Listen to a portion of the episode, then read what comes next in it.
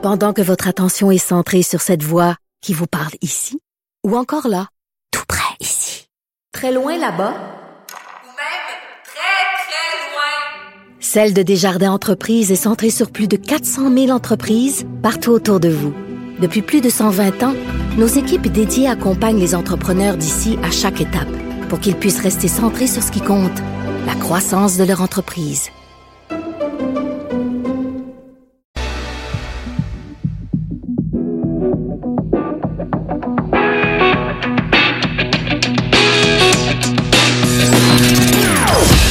Opinions bien à elle. Sophie Durocher. Son franc-parler ne laisse personne indifférent. On n'est pas obligé d'être d'accord. Bonjour tout le monde, c'est Sophie Durocher. Très contente d'être de retour à mon petit micro adoré en ce mercredi 24 avril 2019. Je voudrais bien sûr commencer en remerciant ma collègue et amie personnelle Lise Ravary d'avoir pris la relève hier. Elle a pris la relève euh, pour des raisons professionnelles, pas pour des raisons personnelles, bien sûr. Alors j'étais malade, complètement clouée au lit.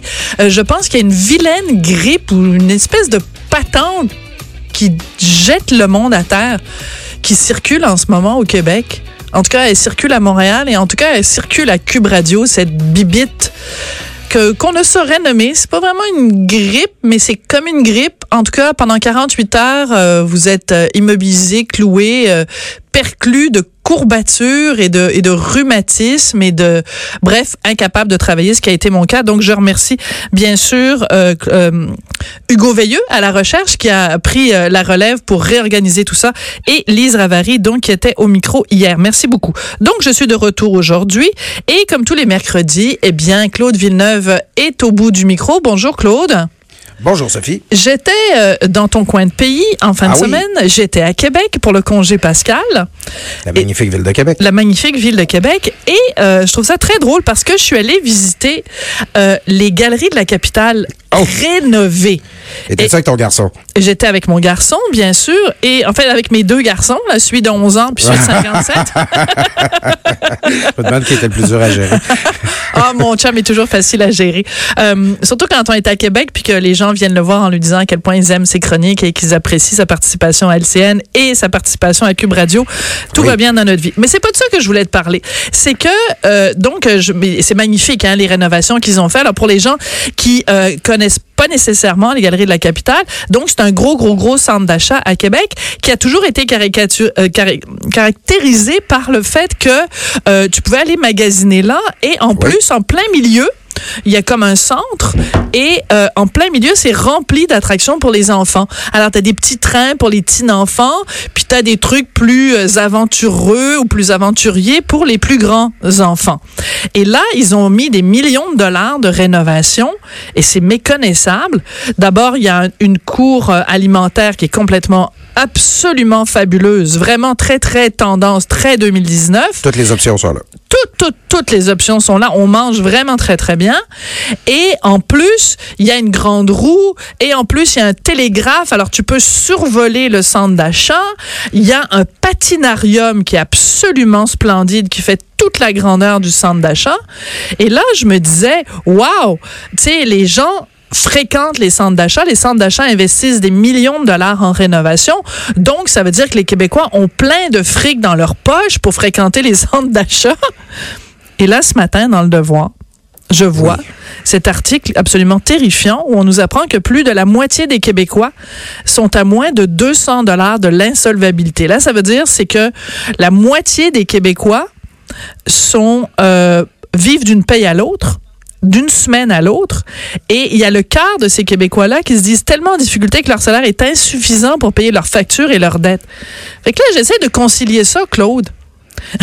Les centres d'achat qui sont remplis de monde qui n'ont pas d'argent pour payer leurs factures et leurs dettes. Qu'est-ce qui se passe au Québec? Ben écoute, d'une part, c'est bon, en faisant en, preuve de toutes les précautions possibles, on pourrait peut-être se dire que parmi les, les, les gens que tu as croisés au Galerie de la Capitale, il y, y, en a beaucoup qui sont peut-être pas dans la moitié qui ont euh, qui, sont à 200 pièces d'insolvabilité. Encore que si c'est la moitié qui est à 200 dollars l'insolvabilité, ben tu on peut se douter qu'il y en a il y en a d'autres qui, qui, qui, en sont pas si loin là, à 400 ou à 500 ou je, je ne sais trop quel modèle. Bref, les gens ont de la misère à arriver. Mais d'autre part, ben c'est clair que quand on, on regarde qu'est-ce qui fait en sorte euh, qu'on qu a de la misère à jouer les deux bouts, ben tu on pense souvent aux tarifs élevés, les comptes à payer, l'électricité, les, les, les, impôts, tout ça. Mais demeure que les gens, ils sont très, très, très endettés euh, dans, dans, notre société. Euh, les, les, cartes de crédit sont pleines, les gens ont des hypothèques à côté. Euh, tu sais, le, le, train de vie qu'on mène, il, il, est coûteux à maintenir. Puis il y a beaucoup de gens pour qui, justement, là, c'est l'accès facile au crédit, ça, ça rend pas nécessairement service. Hein. Oui. Puis il y a le côté aussi quelque chose dont on a, on a souvent parlé avec euh, à ce micro-ci, avec différents analystes financiers, avec différentes personnes qui sont spécialisées dans les dans les finances personnelles. Où j'en ai parlé avec euh, avec euh, notre collègue Michel Girard. C'est le fameux motadine de voisin gonflable. Puis ça, ce voisin gonflable là, là, il existe à Limoilou comme il existe à Sillery, comme il existe à Chicoutimi, comme il existe à et partout au Québec. Le maudit voisin gonflable qui fait en sorte que tu dis, hey, mon voisin, il y a une piscine creusée. Comment ça fait que moi, j'ai juste une piscine hors terre? Ou mon voisin, euh, ils ont deux voitures dans leur famille. Comment ça se fait que moi puis Pitou, on se partage une seule voiture? Faudrait qu'on en ait deux. Euh, le voisin, il va en Europe chaque été. Moi, j'y vais une fois tous les deux ans. Comment ça se fait? Faut que je...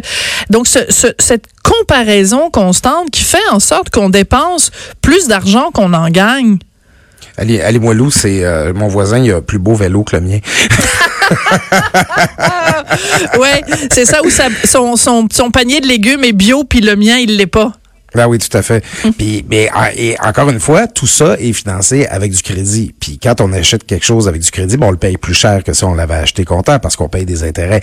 Donc ça fait augmenter les charges. Et euh, tu sais, c'est, tu y penses pas là quand tu sors là, la carte de crédit, là, schlick schlick, puis euh, c'est vite fait, c'est très virtuel l'argent qu'on met là-dessus. Mais il y a beaucoup de gens là que, tu sais, justement, le, compte de carte de crédit, c'est pas mal le plus stressant à voir arriver à la fin du mois. Oui, mais toi, tu es peut-être trop jeune. Rappelle-moi quel jeune âge tu as. 37 ans. Bon, tu as 37, moi j'en ai 54. Donc on n'est vraiment pas de honnêtement, on peut le dire là, on n'est pas de la même génération. Non. Dans ma génération à moi là, la vieille mémé qui parle à ce micro, moi j'ai toujours été élevée avec une notion de budget. Moi, je me rappelle fort bien être jeune et voir ma mère s'installer avec une feuille de papier puis se préparer à aller faire son Steinberg. Oui. Et elle allait, faire son Steinberg. Y avait-tu des, y avait-tu des, y avait-tu des Steinberg à Québec ou c'était juste à Montréal? En fait, j'ai été élevé au Lac-Saint-Jean, on n'avait pas de Steinberg. Il n'y avait pas de Steinberg. Bon, en tout cas, bref, il y en avait à Montréal. Et elle faisait sa liste d'épiceries. Puis là, c'était, c'était caché. Puis elle savait combien coûtait le steak caché, puis tout ça. Puis elle, tout était prévu à la scène près. Mais aujourd'hui, qui fait des budgets? Ah, écoute, euh, j'ai des histoires comme ça aussi. Là, c'est mon, mon grand-père qui arrive de travailler puis qui donne sa paye à ma grand-mère puis qui dit s'il reste assez d'argent, je vais du coke puis du tabac. du coke puis du tabac. Et c'est drôle parce que j'ai l'impression que maintenant, Claude, on, on fait passer les gâteries avant l'essentiel. Tu comprends? Avant, ton grand-père, je trouve c'est beau comme image. On faisait passer l'essentiel, tu sais, payer le, loyer, payer les trucs essentiels. Puis après, s'il y a du lousse, ben tant mieux, on se, on se payera des plaisirs. Aujourd'hui, les gens se payent des plaisirs avant de se payer l'essentiel. Oui, puis euh, tu sais, on, on, se paye, euh, tu sais, aussi des, des affaires. Euh, comment je te dirais? Regarde la quantité d'émissions de cuisine qu'il y a, euh, qu'il y a présentement à la télé. oui, mais ça coûte pas cher écouter la télé. Non, ça coûte pas cher. Mais après ça, quand tu vas acheter du canard, puis du sel rose de l'Himalaya, puis toutes les choses pour mitonner à la maison, les, les, les, les créations du chef Louis. ça, ça, ça on, on, a des goûts aussi. les, les, Québécois, bon, on est réputé pour notre art de vivre, pour le, le, le fait le fait qu'on aime faire bonne chair, c'est notre côté un peu latin, un peu français. Euh, puis à, la fin, euh, c'est ah, l'exemple du sel rose de l'Himalaya. En fait, je pense à Pierre-Yves McSween euh, qui dit en as-tu vraiment besoin? Dans son livre Ben lui, il dit, tu sais, à la fin, il dit que tu t'achètes du sel rose de l'Himalaya ou du sel, ça reste toujours bien juste du NaCl. Hein, tu sais, c'est la même chose, ça va goûter pas mal la même chose dans ton assiette. Ouais, dans la table des aliments, là, dans la table des éléments, pardon, ouais, c'est la même chose. Ça. Mais je prends quelque chose, je prends un exemple un peu anodin. tu te mets pas dans la rue parce que tu achètes du sel de meilleure qualité, mais c'est que on, on, a envie aussi de s'offrir des, des, des, choses qui ont du bon sens. On a envie de s'offrir aussi des belles choses. Euh, on a envie d'avoir un, véhicule automobile récent. On veut le changer souvent. Euh, on veut, euh, tu sais, à la limite, y a bien des, des, des choix qu'on peut faire. même le véhicule électrique, par exemple, ben, au prix qui sont les véhicules électriques, ça peut être associé à une coquetterie. Il y a, y a beaucoup de choix de consommation qu'on fait qui sont coûteux. Encore une fois, j'ai l'impression de radoter, mais ça reste aussi financé avec du crédit. Mm-hmm. et alors que justement le crédit, ça devrait être un moyen de paiement. Tu, tu mets des trucs sur ta carte, puis des fois, tu te donnes des bonnes dollars ou des ci, des ça. Tu mets des trucs sur ta carte, mais tu serais supposé la vider à tous les mois. Au lieu de ça, on la remplit, puis on la ramène sous la limite. Euh, à, chaque mois pour payer, euh, ben, mais on paye l'intérêt là-dessus, là, euh, mois après mois, parce qu'on veut le bien, le meilleur, le plus rapidement possible. Moi, je prône pour un retour des bons vieux cours d'économie familiale où on apprenait à faire un budget, on apprenait l'argent qui rentre doit pas être moins élevé que l'argent qui sort, où on apprenait à faire des catégories, où on apprenait à être conscient de euh, l'enveloppe budgétaire dont on disposait. Mais tu sais, quand tu vois des gouvernements comme Justin Trudeau à Ottawa qui fait des déficits comme si c'était euh, faire de la, barbe à papa, ben c'est sûr que le contribuable moyen il se dit ben là si nos gouvernements le font puis qu'ils se creusent des déficits à pu finir ben ça doit être que c'est correct de pas équilibrer son budget. En tout cas une discussion euh, euh, euh, drôlement intéressante. Mais écoutez allez voir cet article là dans le Devoir. C'est donc le résultat d'un sondage Ipsos qui a été réalisé pour le compte d'une firme qui est comme par hasard spécialisée en insolvabilité. Mais ben en tout cas les, les résultats ont été rendus publics hier. Et ce qui est frappant aussi puis je terminerai là-dessus c'est que non seulement au Québec on est parmi les plus endettés, mais en plus, on est ceux qui s'en foutent le plus. Il y a 51% des répondants au Québec qui disent que frôler le défaut de paiement chaque mois, euh, attends, non, c'est ça, c'est qu'ils, attendez, non, je me souviens plus. Enfin, bon, bref, euh, j'arrive pas à retrouver le chiffre, excusez-moi, ça doit être la fièvre qui est encore présente dans mon cerveau, mais euh, on, est, on est, on est parmi ceux qui s'en foutent le plus parmi ceux qui trouvent ça le moins grave d'être endetté à ce point-là. C'est ça que je voulais dire. Ouais, et c'est, t'as raison de dire que ça se reflète sur nos choix de société, là. C'est que, si on gère mal notre budget à la maison, il y a des bonnes chances qu'on soit plus tolérant envers un gouvernement qui, fait la même chose avec le budget de la grande famille euh, des Canadiennes et des Canadiens. Oui, même si on n'a pas toujours l'impression de faire partie de cette famille-là. De temps en temps, on se dit, mon Dieu, c'est que ça, ce monde-là? Euh, Claude, il y a un, un sujet euh, dont je veux absolument parler, puis on va parler plus tard euh, de, de ce qui est arrivé euh, en fin de semaine au Sri Lanka.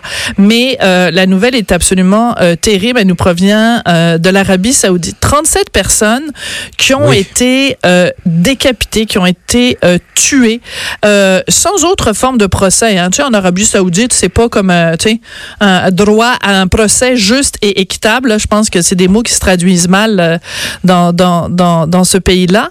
Bref, euh, Amnesty International qui sonne l'alerte. Donc, 37 personnes. Euh, et parmi celles-là, il y a un quelqu'un qui était mineur au moment où les faits lui étaient reprochés. Je veux dire, on se rend compte, ça n'a absolument aucun sens. Il y a une personne dont la tête, donc, a été décapitée, la tête a été mise sur un pieu, exposée en public. Il y a une personne qui a été crucifiée. Bref, toutes sortes d'horreurs. Et la commission euh, des droits de l'homme de l'ONU dont l'Arabie Saoudite est membre. Attends, t'as vendu mon punch! ah, que t'es vilain! Ah, Claude Villeneuve! J'ai pas suivi, j'ai mal lu le script. Là. Je me, ah non, mais c'est parce qu'il n'y a pas de script à cette émission-ci. Alors, euh, la Commission des droits de la personne de l'ONU a une réaction très ferme, très virulente, a férocement condamné ces actions. Not. Un silence absolu de la part de l'ONU. C'est quand même assez hallucinant. Et bien sûr, comme tu le disais, l'Arabie saoudite fait partie de cette commission des droits de la personne. À quel moment on va tenir l'Arabie saoudite responsable de ses exactions? Euh, écoute, c'est hallucinant. t'sais. On l'a vu, bon, à la fin de l'année dernière, quand ils ont littéralement euh, euh, réduit en morceaux un, un journaliste. Khashoggi. Khashoggi en, de- en- en territoire, même pas en territoire saoudien, en plus en Turquie. Les, les le- membres du Conseil des droits de l'homme ou de la Commission des droits de l'homme, ou par ailleurs, on, on fera bientôt le procès, éventuellement le procès du Québec là, pour sa charte, Ben oui. pour sa loi sur la laïcité. Là, Ben ça, oui. ça, ça s'en vient. tu sais, c'est, on va se faire faire la leçon. Là, Ben oui, des- Julius. Gray va aller à l'ONU pour dire que la loi 101 ça a- euh, 21 ça a pas d'allure, mais pendant ce temps-là l'Arabie Saoudite peut euh, exécuter euh, dé- dé- décapiter 37 personnes puis l'ONU dit rien. Voyons, dans quel monde on vit? Ça marche pas là. Écoute, les, les, les Saoudiens ont tellement de fric, ils, ils tiennent tellement euh, beaucoup de pays, l'économie de plusieurs pays, plus, tellement de leaders dans le monde par les par les couilles littéralement. Tu sais, tout le monde a peur d'eux.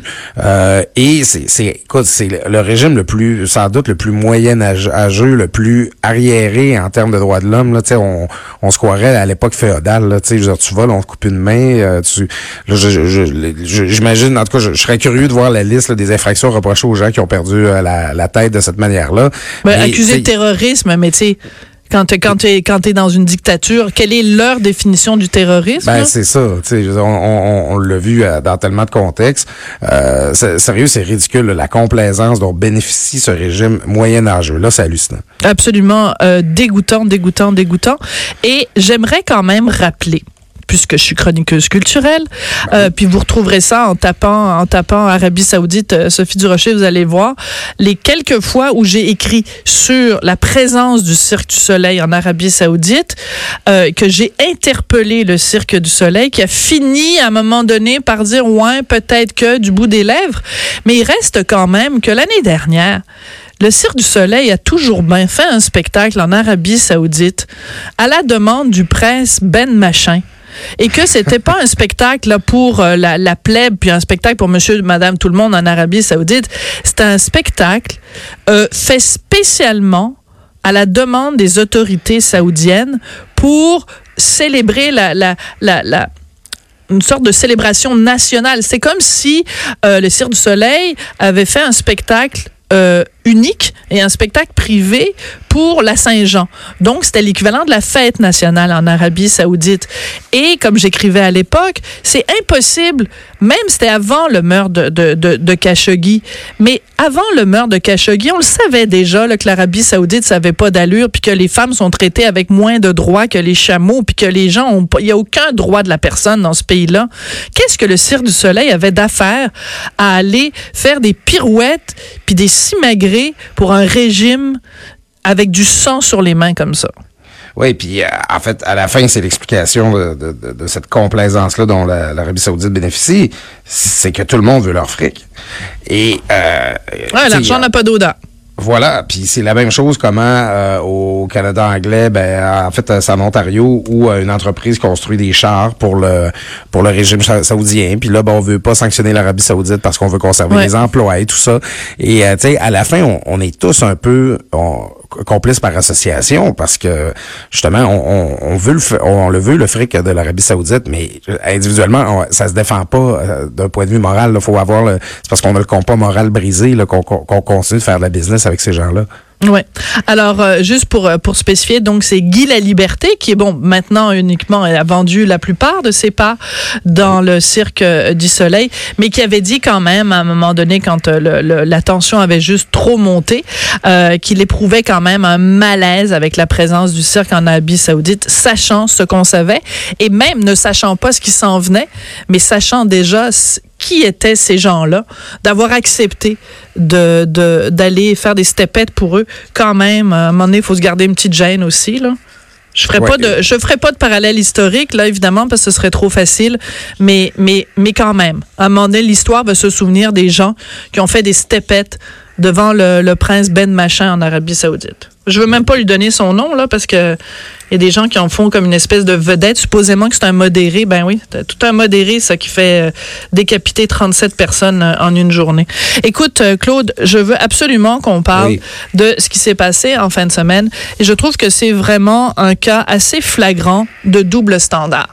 Alors donc, attentat au Sri Lanka le jour de Pâques, le dimanche de Pâques, qui, pour les chrétiens à travers le monde, est la journée la plus importante. C'est pas Noël, c'est pas, c'est, c'est le jour de Pâques, qui est le jour où les chrétiens se réunissent, célèbrent ensemble, vont dans des lieux de culte partout à travers le monde. Donc, il y a quand même un total de 350 personnes qui ont été tuées. Je l'accorde, pas tous dans les églises. Il y a aussi des hôtels, parce qu'il y a Oui. eu huit explosions à peu près en même temps à différents points du Sri Lanka, euh, pour un total de 350 morts, mais essentiellement dans les églises. Euh, et moi, je regardais ça sur les médias. Je me disais, ben, toutes les Manal Drissi de ce monde, là, toutes les, euh, les, les Rima El Khoury de ce monde, toutes ces, ces chroniqueurs, chroniqueuses là, qui euh, sont toujours prêts à dire euh, que, mon Dieu, euh, le, le- les, les chroniqueurs de Québécois euh, le jettent de, de l'huile sur le feu, puis contribuent à ce climat de haine qui règne à travers le monde. Mais là, on dit quoi, là? Quand on compare ce qui s'est passé en fin de semaine avec Christchurch, OK? Des gens qui sont rentrés Ouais. dans des mosquées et qui ont tué du monde pour leur religion et ils les ont tués dans un lieu de culte. Ça fait moins de 350 morts, Christchurch. Puis il y a des chroniqueurs au Québec qui sont permis de dire des niaiseries en disant que des gens qu'on connaît contribuaient à un climat de haine. Mais qu'est-ce qu'ils disent quand il y a des, des, islamistes, des fous d'Allah qui rentrent dans des églises puis qui tuent des chrétiens? On les entend plus tout d'un coup de l'autre bord. Ouais, ben parce que en fait, c'est parce que les islamistes, on a, on a le sentiment qu'on n'a pas d'emprise sur eux. On n'a pas justement ces gens-là, ils nous écoutent pas, ils lisent pas les, ils lisent pas nos médias, ils sont pas formés. C'est, c'est normal qu'on soit troublé quand, disons, entre guillemets, l'un des nôtres pose ce genre de geste-là. Moi, je, effectivement, je trouve qu'il y a. Ben, l'un des nôtres, euh, je veux dire, euh, que, que Alexandre Constante concerné quand Alexandre Bissonnette, bien sûr, commet un geste, parce qu'il a grandi parmi nous, puis c'est un Ben oui. Québécois. Mais je veux dire, c'est quoi? Mais mon lien à moi avec le gars, le fou furieux qui a fait, qui a commis des actes épouvantables à Christchurch? Ben, on, sait que le, le, le jeune homme en question avait écrit le nom d'Alexandre Bissonnette sur une de ses, ses armes qui avait, qui, qui a évoqué. Oui, mais ça, ça suffit pour qu'une fille comme Manal Drissi euh, fasse un parallèle entre euh, ce que des gens disent ici au Québec et ce qui s'est passé à Christchurch. Ben, tu sais, effectivement, moi, je trouve qu'il y a des écarts entrées qui sont écrits là, à propos de notre gang, disons, les, Ouais. les chroniqueurs de Québécois à ce moment-là. Il y a beaucoup de récupération qui se fait à chaque fois qu'il arrive un événement comme ça, puis, puis c'est absolument dégueulasse. Mais par contre, sur le fait qu'il y a une couverture, disons, plus étendue euh, des événements qui arrivent, euh, qui- par exemple, les événements qui sont arrivés à Christchurch par rapport à ce qui se passe au Sri Lanka, je pense que c'est... Moi, moi, le biais que je vois, en fait, c'est qu'on suit beaucoup plus ce qui se passe dans les sociétés occidentales. Tu sais, euh, de- depuis 2001, euh, le- là où il y a le plus, eu le plus d'attentats islamistes causés par le terrorisme islamiste dans le monde, c'est au Moyen-Orient, puis la plupart des victimes sont des musulmans. C'est très peu couvert ici, tous ces attentats qu'il y a eu en Irak, en Turquie, en, en Syrie. C'est encore là, c'est pas couru, cou- couvert autant que Oui, mais au Moyen-Orient, il y a beaucoup de, il y a beaucoup de christianophobie aussi au. Moyen-Orient. Et ça, c'est pas non plus couvert dans nos médias. Ben, il faut en parler plus. Je pense que moi, je, je trouve qu'on en a quand même parlé. François Bourrousseau euh, à Radio-Canada est là-dessus depuis le début de la semaine. Euh, on a un suivi, mais effectivement, on a plus de misère à mettre un visage sur les victimes. Sais, ça se passe au Sri Lanka, c'est un pays qu'on connaît pas beaucoup. Moi, je serais même pas capable de nommer le premier ministre ou le président de ce pays-là. Euh, c'est sûr que, bizarrement, même si géographiquement, c'est encore plus loin, la Nouvelle-Zélande, on se sent déjà un peu plus près. Ouais, c'est un peu court, jeune homme, comme disait, comme disait Cyrano de Bergerac. Moi, je pense qu'il y a, il y a beaucoup plus que ça. C'est-à-dire que euh, quand, euh, euh, en tout cas, je, je vais faire attention à ce que je dis parce que ça pourrait évidemment être récupéré de la mauvaise façon. Je condamne toute forme de violence contre toute minorité religieuse. De toute façon, je condamne toute forme de violence. Bon, ça, c'est la prémisse. On est d'accord? Donc, un mort musulman n'est pas moins grave ou moins important qu'un mort chrétien, c'est pas du tout ce que je suis en train de dire. La question que je soulève, c'est comment se fait-il que euh, quand un, un, un, un, un fou furieux, parce que quelqu'un qui commet un geste comme ça, c'est quelqu'un qui est fou, qui est fou pour toutes sortes de raisons. ouais. Il est fou pour des raisons politiques ou pour des raisons religieuses ou pour des raisons réellement de folie, mais peu importe, c'est pas un geste, c'est pas quelqu'un d'équilibré qui fait ça. Donc quand un déséquilibré rentre dans une mosquée et tue du monde, les médias ne le couvrent pas de la même façon que quand un déséquilibré rentre dans une église et tue du monde. C'est un fait, là. Je veux dire, tu regardes la couverture médiatique internationale.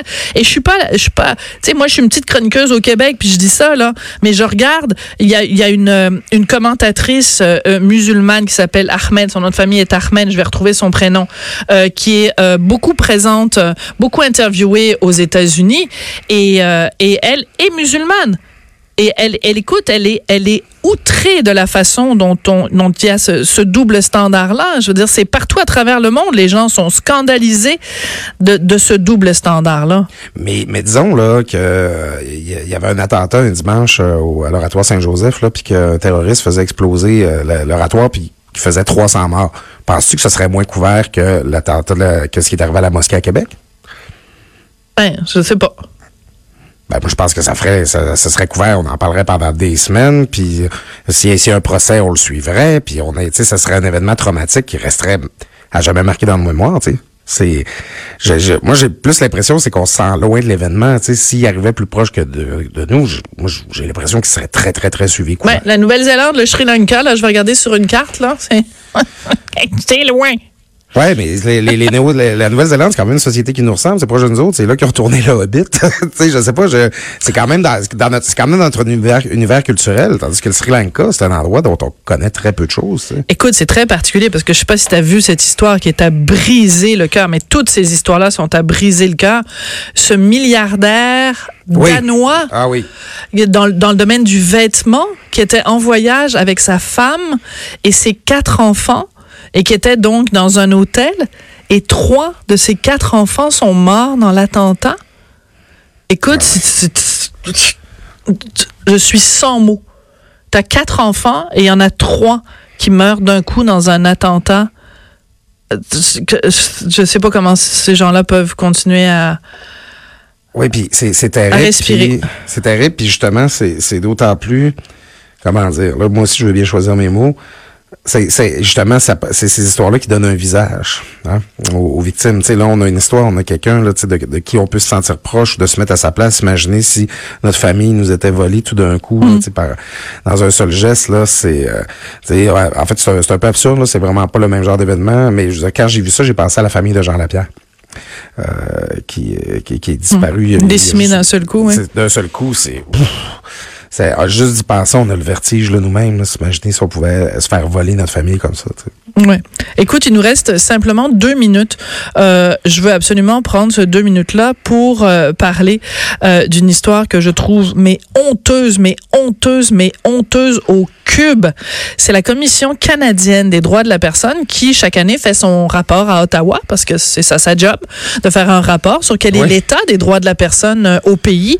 Et vous allez le retrouver d'ailleurs en ligne si vous allez aller sur le site de la Commission canadienne des droits de la personne. Et euh, c'est Jamila Benhabib qui a tiré la sonnette d'alarme, en fait, la semaine dernière en disant, voyons, ça n'a pas d'allure. Puis moi, je suis allée voir ça, puis j'ai dit, ben voyons, Jamila a raison, ça n'a pas d'allure.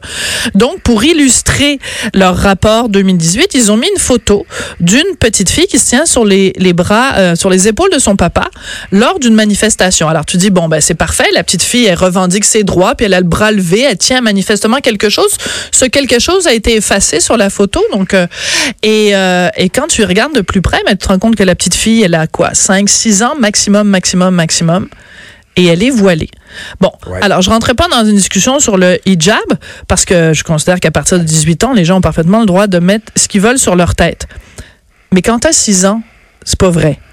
Et j'ai blogué là-dessus, donc euh, vendredi dernier. Mathieu Bock-Côté a écrit là-dessus. Même, écoute, Pat Lagacé a, a chroniqué là-dessus dans la presse euh, de ce matin. Comment se fait-il que la Commission canadienne des droits de la personne trouve ça correct de banaliser le port du voile chez les fillettes? Écoute, puis non seulement, comme tu l'as dit dans ton billet, non seulement le, un voile sur une fillette là, de, de, de- de- haute comme trois pommes, là, euh, sais, comme si c'était quelque chose de normal ou de banal. Et en fait, une, en plus, une photo qui a été prise dans le cadre d'une manif contre la loi 21. Sur, Absolument. euh, c'est, comme si la commission se prenait position dans le débat, puis qu'on on, on, on ciblait ça. C'est un organisme qui, qui relève quand même du gouvernement. Là. Ben oui. Et tu sais, qui, qui cible là, euh, c'est des gens là qui sont en train de se défendre contre l'oppression terrible que euh, l'odieux gouvernement du, euh, du Québec était, serait en train de leur faire subir. Il y a quelque chose là. y a- moi, je pense qu'il y a des gens en position de responsabilité qui vont devoir répondre de leurs actes. C'est ridicule là. Cette instrumentalisation là, puis comme tu dis, cette banalisation là d'un symbole religieux chez, une enfant qui qui est manifestement pas en, position de consentir à ça. Ben écoute, à partir du moment où tu as le droit de vote à 18 ans, où tu peux pas avoir de relations sexuelles avant 16 ans, où tu sais, il y a plein de, de, de barèmes que la société euh, a. Euh, même l'âge de la raison, on dit que, Ouais. on dit que c'est 7 ans. Mais cette petite fille-là n'a même pas l'âge de la raison. Et, et, et pourtant, elle porte le voile. Tu penses qu'elle se lève le matin en se disant, moi, je dois euh, me retirer du regard concupiscent des hommes? Oui, oui, c'est ça. Tu sais, c'est que. ça, tu- juste ce que tu dis là, ça nous ramène à tout ce qui peut avoir de tordu puis de, de, de, de, de troublé de, tu sais, derrière ce, ce, ce symbole-là. Là, tu sais, c'est que. c'est- c'est- moi, je trouve, encore là, je parlais de compas moral plus tard. Tu sais, quand on, on en est rendu à banaliser ça, puis avoir un enfant voilé comme si c'était apporter une pièce de tissu, là, comme, comme d'autres portent des, des, des, des élastiques dans leurs cheveux. Euh, tu sais, on a le compas moral brisé. là, Il y a quelque chose qu'on a oublié en cours de chemin. Là, tu sais, c'est, c'est, c'est ridicule que justement qu'on, qu'on banalise ça de cette manière-là. Ouais, puis pendant ce temps-là, aux États-Unis, quand un, un jeune promène avec une casquette marquée euh, Make America Great Again dessus, là, on, on assume, on assume tout de suite que c'est un suprémaciste blanc violent. Mais dans ce cas-là, dans ce cas-là, c'est pas une casquette inoffensive, mais un voile sur une petite fille de 6 ans, ah ça c'est inoffensif, c'est juste un bout de tissu, ça n'a aucune symbolique, puis ça, ça ne représente rien. C'est un signe de diversité, c'est féministe. Ben oui, c'est féministe. En tout cas, euh, c'est pas fort de la part de la Commission des, canadienne des droits de la personne. Alors, vous irez lire ça euh, sur mon blog. Et euh, bien sûr, euh, lire aussi les chroniques de Claude Villeneuve dans le Journal de Montréal, Journal de Québec. Je t'ai même pas présenté au début, chroniqueur et analyste politique. Merci beaucoup, Claude Villeneuve. Ah oui, puis continuez de nous lire, c'est ça qui nous fait vivre. Ben oui, exactement. C'est important de le mentionner. en cette heure où les, où les médias sont si en position si fragile, c'est important de le rappeler. Merci beaucoup, Claude Villeneuve. Bon, bon nombril de semaine, ça. Bon nombre de semaines, merci beaucoup. Je pense qu'il n'y a pas un seul mercredi où il l'a pas dit. Alors pour ceux qui détestent l'expression, ben rendez-vous mercredi prochain. Après la pause, Annabelle qui est journaliste au Journal de Montréal, Journal de Québec, et qui est notre spécialiste ex-cannabis.